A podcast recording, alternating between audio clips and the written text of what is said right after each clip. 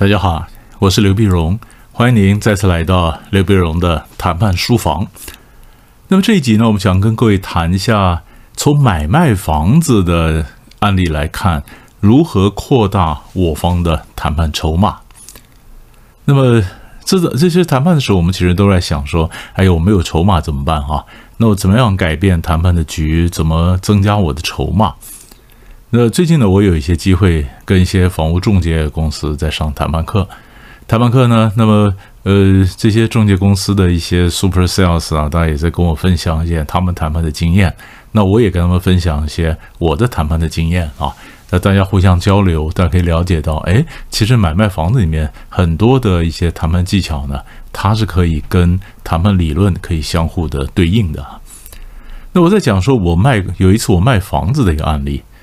有一次我要卖一个套房在台北，啊，这个套房呢，当然我最后是想卖一千六百万。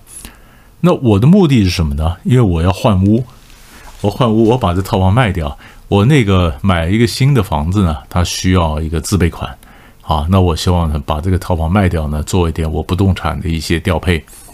那最后的阶段呢，两个买方，啊，后来。我们是在呃房屋中介公司的办公室里面呢进行最后的斡旋，那我太太去斡旋的，我没有。啊，但你晓得最后的情况就是在一个房间里面，然后两个买方在另外两个房间，然后中间穿梭嘛，哈。那穿梭我的房子卖一千六百万，那买方甲呢，他就是出了一千六百万，他是一个加拿大的华侨，啊，他每一次回台湾呢，这位太太呢，每一次回台湾呢，都住他妹妹家。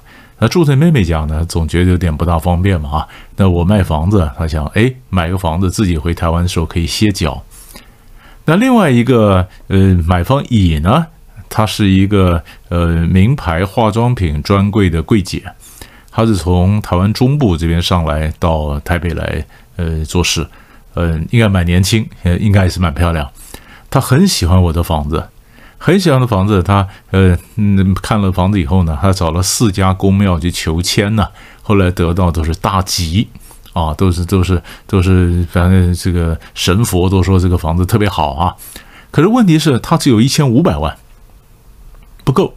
不够呢，然后他就呃在在呃中介公司里面说，那我们也不肯降嘛，还一千五百万打电话回中部啊，跟他妈说，妈你能不能再支持我一点啊？他妈说没有办法，我们那个财力有限啊，就是没办法，这个就一百万的就差价。哎呀，那个女生啊，几乎急得都快哭出来了。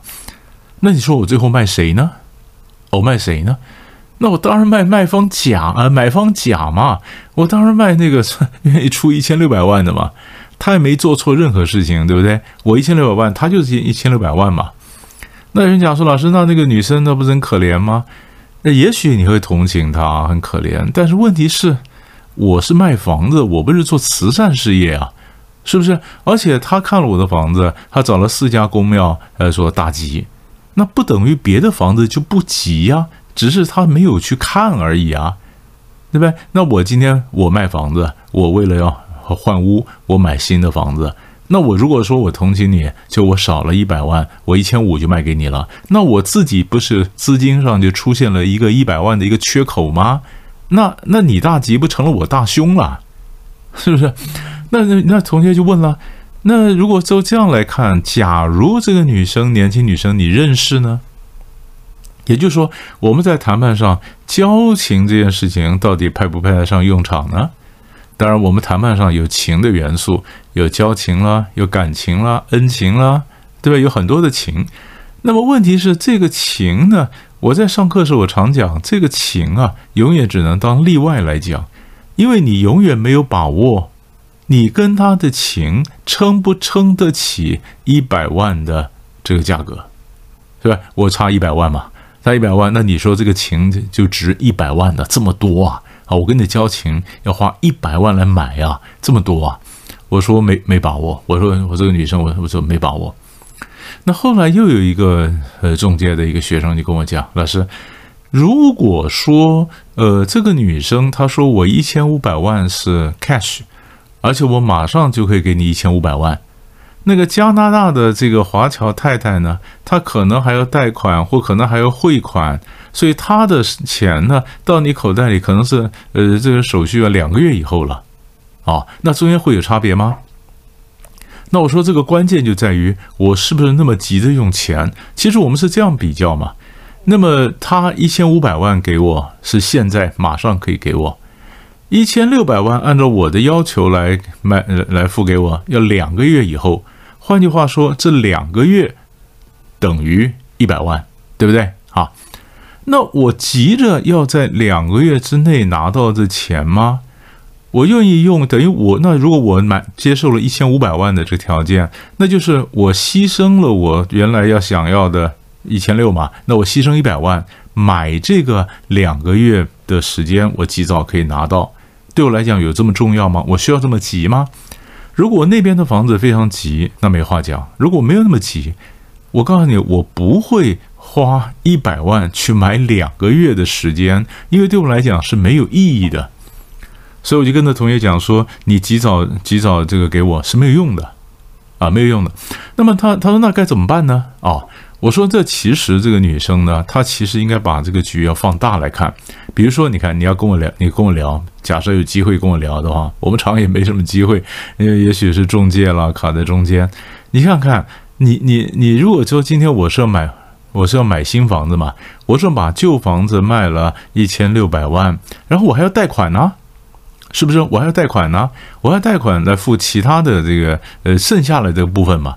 如果这个女生她认识一个银行的一个什么经理啊，或者她有一个比较好的一个交情，那么她可以帮我取得比较便宜的贷款。她如果可以帮我取得比较便宜的贷款，那么呃，我愿不愿意比较便宜卖给她？那我那那其实我们就会算嘛。如果我今天找的这银行，那我跟他贷款，剩下呃剩下的这个房价，那中间我要呃这多少利息，我得付多少钱，对不对？那如果那个那个他这个女生帮我介绍了另外一个银行，啊利息很便宜啊，或者条件也非常好，那我在贷款的部分我可以省下蛮多的钱。我如果贷款的部分，因为他介绍的人脉，我可以算算利息啊什么的，我可以省下的价钱超过一百万。那我就可以把这一百万返利给他。我说好，那你比如说，因为你贷款价钱让我省下了一百二十万，那这样的我一百万我就让给你，我就一千五吧，是不是？这样的我还我还有一百，我等于还有赚了二十万嘛。也就是他找出来一个扩大了这个谈判桌上的议题，这就是我们常常讲说，谈判桌上呢要把饼做大，饼做大不是你说那老师我们就买卖房子吧，这个饼怎么做大呢？不是。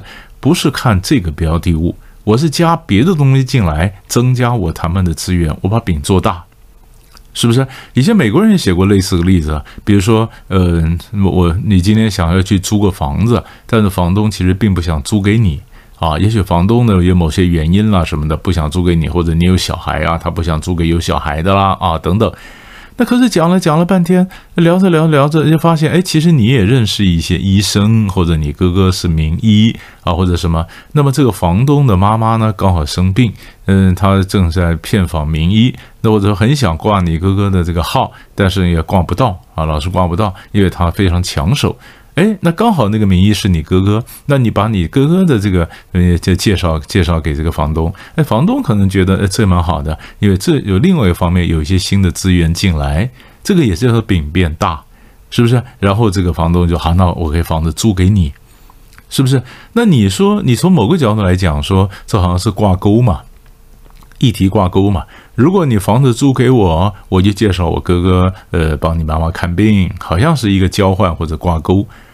挂钩也算，但是你晓得，像我们常讲说，你给我 A，我就给你 B，这种挂钩是正向的挂钩。那这种战术我们叫做谄媚，对不对？假如说你你你我一路都跟我学谈判的话，你给我 A，我就给你我给你 B，这是一个谄媚。但那个谄媚呢，这也是饼变大呀。桌上本来就有租房的这件事情，现在又多了你哥哥可以帮他妈妈看病的这个事情，这也叫做。